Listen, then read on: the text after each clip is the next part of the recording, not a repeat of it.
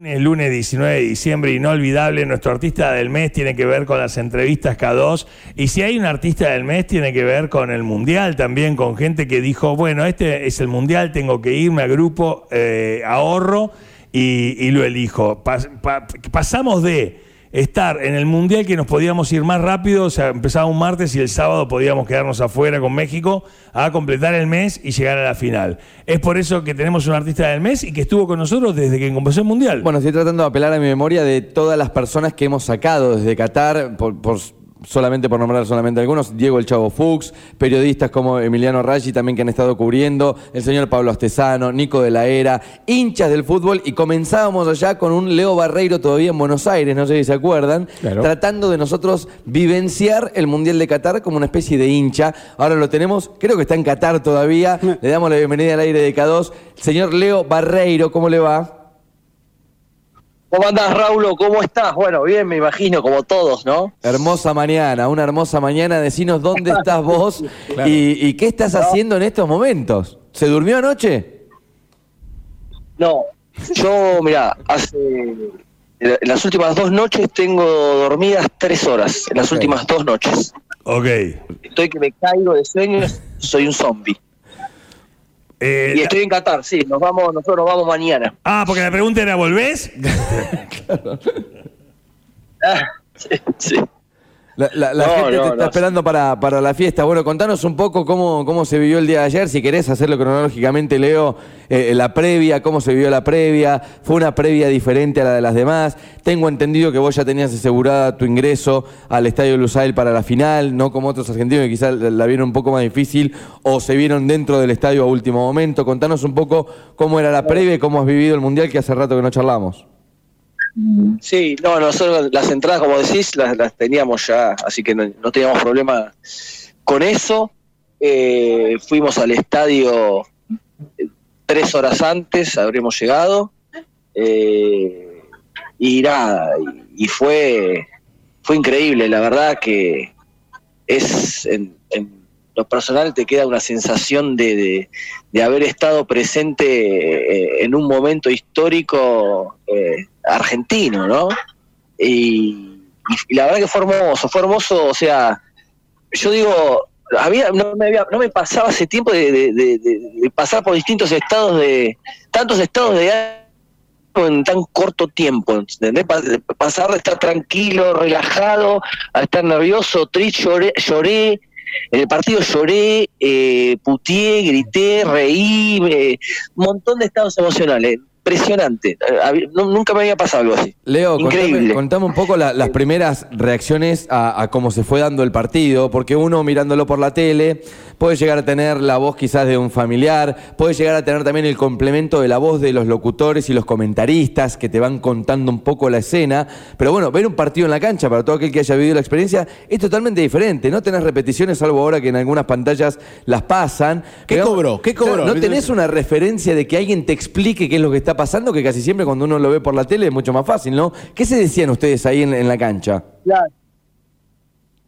No, en la, en la cancha, eh, el, prim- el primer tiempo de Argentina había un dominio absoluto, veía ca- ca- casi un sometimiento se veía. Eh, muy muy tranquilo, muy Claro. muy tranquilo, estaba muy, muy, muy bien parado el equipo, dominando to- todas las segundas pelotas eran nuestras, ¿no? Im- im- impecable. El primer tiempo fue impecable, 2 a 0, este, na- nada hacía suponer eh, lo, lo- lo que pasó después. Lo que sí, cuando eh, Francia empata, eh, hubo un bajón anímico en todo el estadio que era, era muy palpable, muy, muy notorio. O sea, la, la gente se pinchó mal. Ahí, ¿sí? ahí nos dimos cuenta que Este, podíamos no era- ser campeones del mundo, ¿no? Digamos que ahí fue lo más cercano que tuvimos Sí, a, sí. che, perdimos la No. copa. Sí. Sí, a, a- a mí en particular no, no me pasó eso porque, de hecho, bueno, estaban empatando, tampoco era que nos estaban ganando y, y- y en gran parte del partido los dominadores fuimos nosotros, con lo cual, más allá del impacto, digamos, psicológico de estar empatando un partido que pintaba fácil, eh, yo decía, bueno, esto sigue y nosotros estamos mejor parados que ellos, o sea que vamos para adelante y vamos a ganar. Esa fue mi posición natural, pero yo veía alrededor y la gente estaba eh, onda para el corchazo, Claro, claro. mal, mal, no, no hablaban, se sentaban ya triste, como un velorio, ¿viste? Una cosa así. Eso me un poco me, me impactó. Eh, no, no los jugadores, los jugadores eso no lo vi, más allá de cinco minutitos del impacto del empate, Sí. que es normal, pero no, en la cancha los jugadores se la rebancaron y la verdad que fue fue increíble, la verdad impresionante. Voy, voy sumando horas. Le pongo las 3 de la previa, dos horas y pico que haya durado todo el proceso, del dos horas intensísimas del partido, más la definición por penales y demás. ¿Cuánto tiempo te quedaste después? Te- la premiación y todo lo demás dentro del estadio. Sí, mira, ahí hubo un tema, porque nosotros somos 15, ¿viste? Sí. He dicho sea de paso, ya, ya tenemos turno con un tatuador para hacernos todos el mismo tatuaje de la Copa del Mundo. Y sí, y cuando termina el partido, eh, yo soy de colgarme mucho y de meterme en todos los grupitos que hay, están, viste, tocando, bailando, festejando. Y me había quedado sin batería en el celular, así que obviamente me perdí mal. Y de repente quedé solo, este, sin teléfono, y nada, me, me dije, bueno, ya está, listo. Mis amigos ya no los veo, no los veo más esta noche, así que empecé a, a deambular por todos los rincones del estadio. Y cuando ya estaba cansado, después de una- hora y media, te diría, eh, dije, ¿para dónde voy? O sea, y nada, le pedí para un policía si me podía, por favor, a algún lugar que pueda cargar el teléfono cinco minutitos para hacer una llamada a mis amigos, a ver dónde están, para dónde iba. Y bueno, así fue, me quedé cargando ahí, me llevaron una, como una central de policía, que la gente, los tipos cuando se ve que no está permitido el acceso a, a- a civiles. Y, viste, me miraban todo medio raro. Yo encima estaba como, parecía un payaso con la bandera por el cuello, viste. No, no estabas Nada. presentable, Y- no estabas de- claro. de, gala. Sí, sí. No, no, no, no, no, para nada.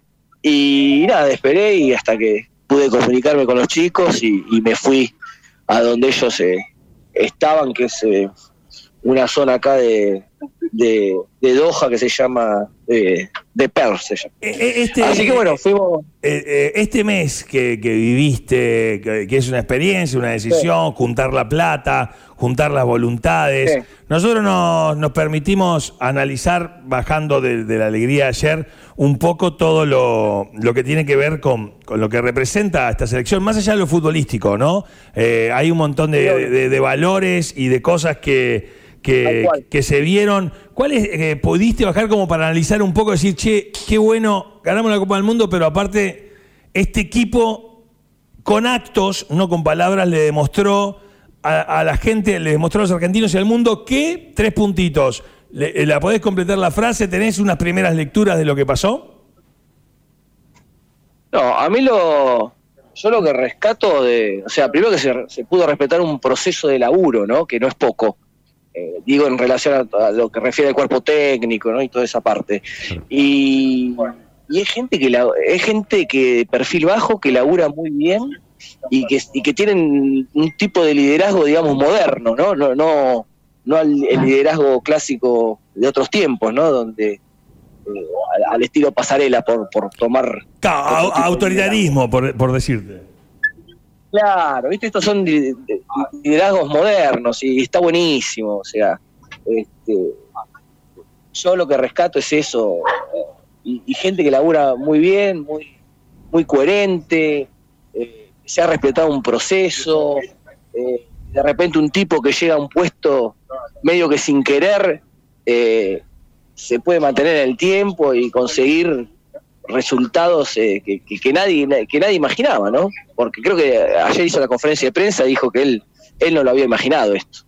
Así que y después la figura que representa Messi eh, también, viste, es increíble. Nosotros tenemos la suerte de haberlo tenido Maradona y algo de esto más o menos, yo tengo 50 años, eh, lo viviste. Pero esto es diferente, aparte que el mundo es otro, eh, el perfil, viste, de, de Messi es totalmente diferente y, y nada, es, es eh, a mí me impactó mucho eh, cómo el resto del mundo quería que gane Messi Sí, pero muy pal- muy palpable, ¿eh? muy palpable. Como la gente quería que gane Messi, la gente quería que gane Argentina. Ahí en la, en la cancha había, me imagino, gente de todos los países, aparte de franceses, eh, ¿estaban con Argentina? Sí, total. No, no, no, total. Toda la gente extranjera, eh, todos con Argentina, todos con Argentina. Los únicos que estaban con los franceses eran los franceses, que eran, obviamente, en comparación eran pocos pero no, no, es una cosa de locos. Aparte, otra por ahí, otra nota de colores, es, eh, es increíble, yo no lo viví, yo fui al Mundial de Brasil, fui al Mundial de Rusia, este, vos vas caminando ahora yo en un shopping, eh, por la calle, en cualquier lado que estás, vos tenés puesta la remera argentina y, el, y la, la mirada de la gente, el trato de la gente es como si vos fueras un jugador, ¿se entiende? Claro. O sea, como que sos parte del proceso. Claro, o sea, eh, es loquísimo. O sea, en otros lados no te pasa. O sea, hay, hay, hay una empatía muy grande y, y sí, y eso, eso que te da en el mundo antiguamente era, bueno, o aún, ¿no? Que, te dicen Argentina, Maradona y, o Messi, esa sensación de sos lo más próximo a la Argentina eh, y pasás a ser como un representante, ¿no? De algo que admiran o que les llama la atención y quieren. Sí, sí, tal cual, tal cual. Pero, como, te digo, antes por ahí con Maradona, Maradona, ahora eh, es, vos tenés la remera argentina, es más, eh, uno sale a la calle, cuando, a veces no, uno no se pone, la, no, no nos ponemos la remera argentina, y es una sensación rara, te sentís un ciudadano diferente. No sé si me entiendes. Claro, claro. Es que Leo, que... Eh, entiendo que tiene que ir por este lado. Si hubiese habido un campeonato mundial de hinchadas, yo creo que Argentina hubiese salido campeón también. Creo que a la gente le llamó la atención eso. El aguante de un país que todo el mundo entiende cómo está, situación económica, dejémoslo de lado, pero, pero digo... Es increíble, es increíble. Vos vas, la gente, ¿no? Salimos de los partidos, salimos en cualquier circunstancia, vos vas en cualquier transporte público, metro, colectivo, no sé qué, y naturalmente empiezan los cánticos, ¿no? Las arengas, y está la, la, otra mitad del, del colectivo, del transporte que sea, están todos con los celulares prendidos filmándote.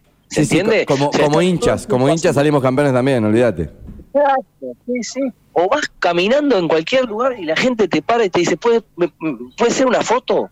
Y se sacan fotos, y te, piden videos y que les cante las canciones, ¿viste? De las hinchadas, que les cante las canciones.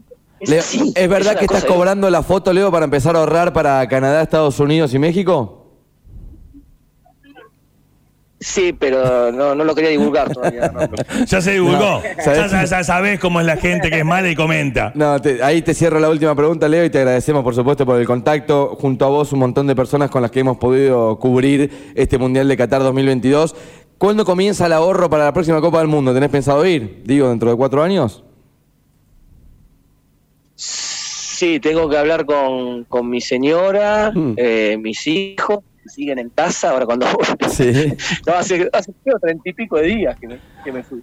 Y, y, no, sí, sí, seguro, no, seguro. Aparte ya, ya queda como este grupo que ya fuimos a, tres mundiales y es como medio automático. Hasta una cábala. Pero sí, ya, ya, ya. Estamos juntados. Empezamos a juntar ya mañana. Leo, te esperamos por acá cuando quieras. Te mandamos un abrazo grande y buen regreso.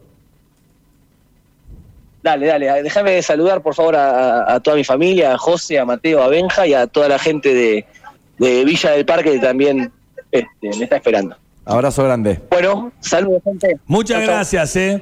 Eh, qué lindo. Leo ¿eh? Barreiro completando. De, ida y de vuelta, ¿no? Eh, así, desde Buenos Aires, viviendo todo el Mundial de Qatar y lo hemos vivido a través de un montón de personalidades que ahora sí las tengo aquí a mano: el Chavo Fuchs, Emiliano Raggi, Santiago Cantenis, Sebastián Cuadrelli, Jorge Barril en el mundo periodístico y los hinchas Pablo Estesano, Leo Barreiro, Simón Armanelli, Nico de la Era, Juan Manuel Alias. Bueno, con algunos de ellos hemos hecho esta cobertura que ya le vamos dando una especie de cierre desde Qatar 2022.